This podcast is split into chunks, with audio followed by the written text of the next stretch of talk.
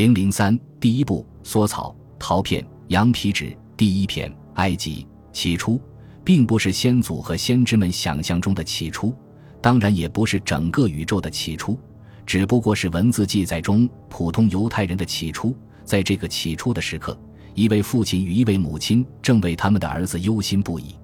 这个儿子是一个士兵，名叫是罗马，是笔者的希伯来名字是罗姆的阿拉米语读法。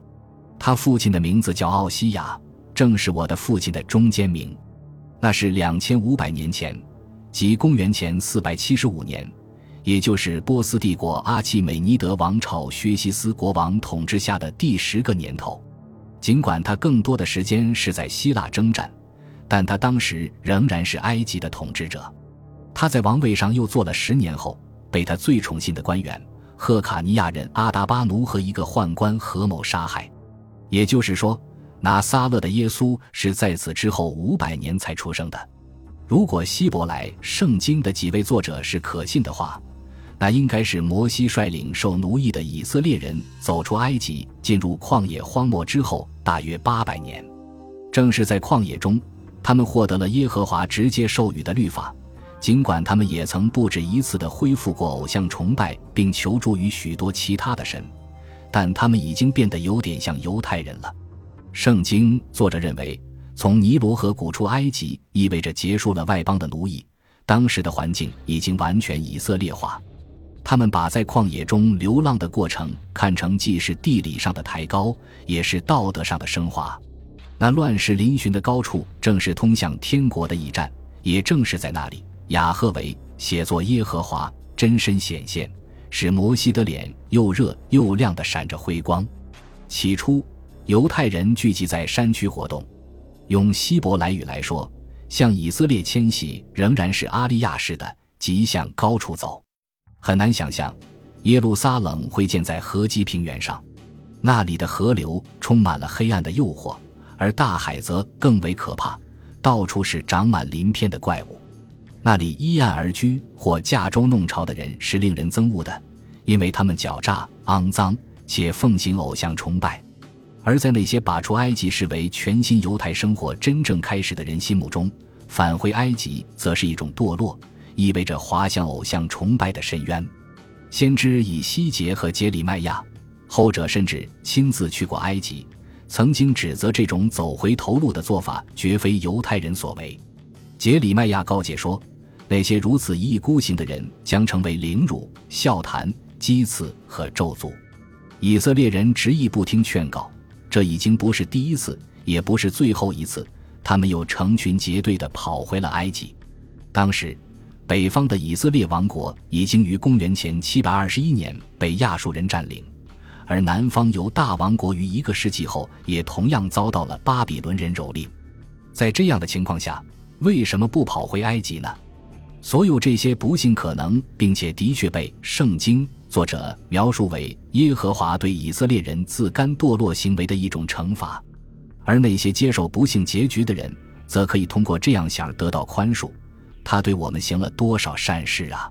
国王约西亚为了过逾越节，在圣殿中用三万只羔羊和母羊献祭，一群群的人们因为曾向那些假神表示忠心而感到忏悔不已，而所有这些。在来自美索不达米亚的凶恶征服者面前，面对那狮子般的卷发和暴披的彩衣，面对一排排的弓箭手和标枪手，都显得苍白无力。因此，以色列人又从他们深褐色的犹地亚山区来到了埃及的河谷平原，来到了尼罗河三角洲上的达比尼、中游的孟菲斯，甚至深入到最南端的巴特罗。波斯人于公元前五百二十五年进入埃及后。他们并不把以色列人视为奴隶，而更多的当作奴隶主，尤其是当作像阿拉米人、里海人或来自安纳托里亚沿海地区的卡里亚希腊人一样可以依赖的作风顽强的职业军人，用他们来镇压埃及人针对波斯人的暴乱活动。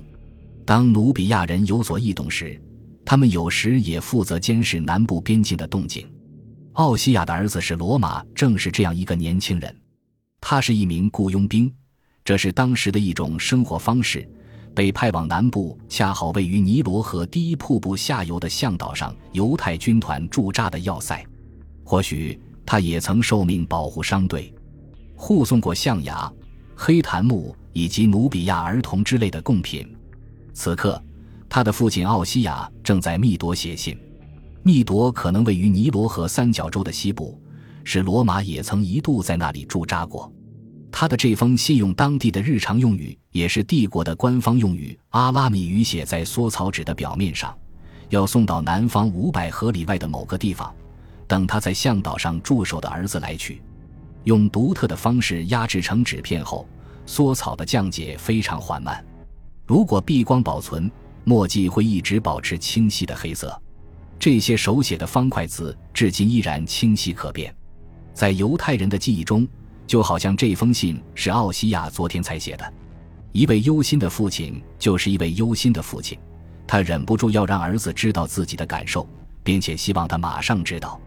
信的开头是这样的：“我送给你幸福和力量，但从你离家远赴边关那天起，我心里就一直很难受。”谁都知道，接下来写的肯定这样一句话：“你母亲也是如此。”即使奥西亚不写出来。是罗马也知道那是什么，因为这是每一个犹太孩子都曾听过的一句话，是打开犹太历史的一句话。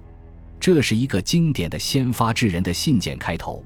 当我自己的父亲阿瑟奥西亚为后面将提到的消息可能会使他的儿子感到很不高兴而忧心忡忡、惴惴不安时，他也曾厚着老脸借用过埃及那位奥西亚的笔法。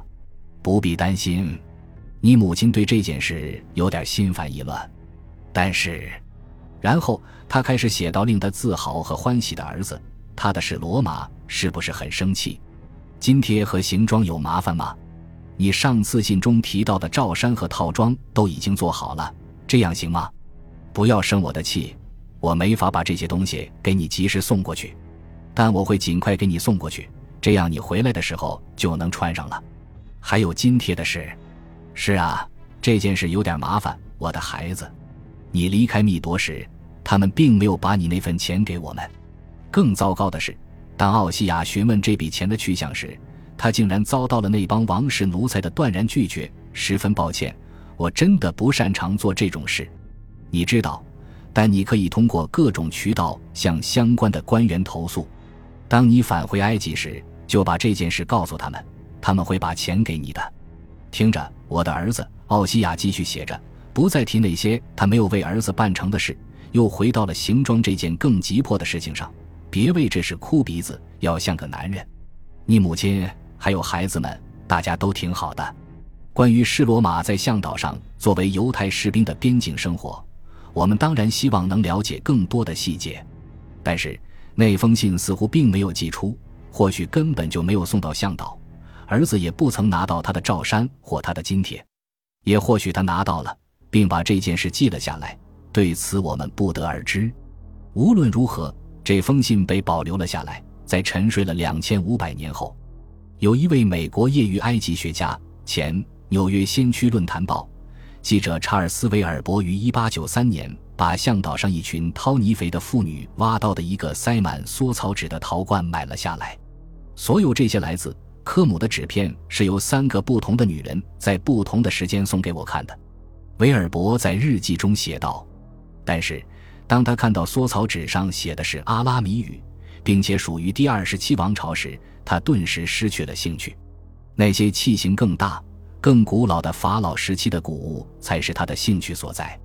二十年前，他的好友曼哈顿城的统治者鲍斯特维德因贪赃枉法被赶下了台，因为他和特维德曾签订过贩运纸张生意的违法合同。”他不得不匆匆忙忙地离开了曼哈顿，在巴黎，古埃及学给威尔伯带来了一种全新的生活。他师从著名学者加斯顿·马斯佩罗，掌握了关于埃及恢宏历史的知识。他扎制了一条简易的小船，使他和妻子夏洛特比比能够非常方便地在尼罗河上游荡，并不时泊船上岸，在卡纳克、卢克索、迪比斯等遗址参与发掘。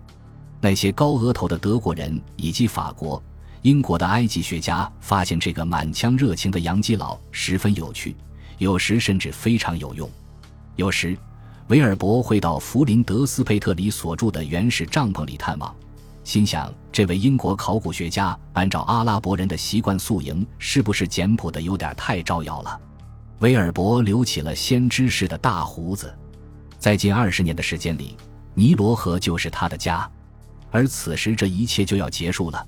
他站在向导的一个土堆上思索着，在他周围有一群不停挖掘泥匪的女人，他们为了收成而挖出的这些泥匪，就是古代泥砖的残骸，在泥土中掺入足够的干草和草茶，会产生出蛋的效力。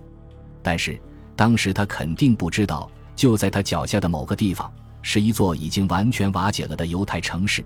我们一下子就会想到这样一幅纷乱嘈杂的市井画面。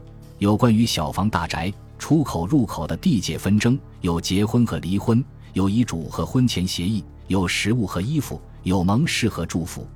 但维尔伯好像对这一切并不在意，只是把那些精心折叠、装订并带有护封的缩草纸，按照公元前十五世纪、前十四世纪形成时的原样，带回了他在巴黎的简陋寓所，保存直至他一八九六年去世。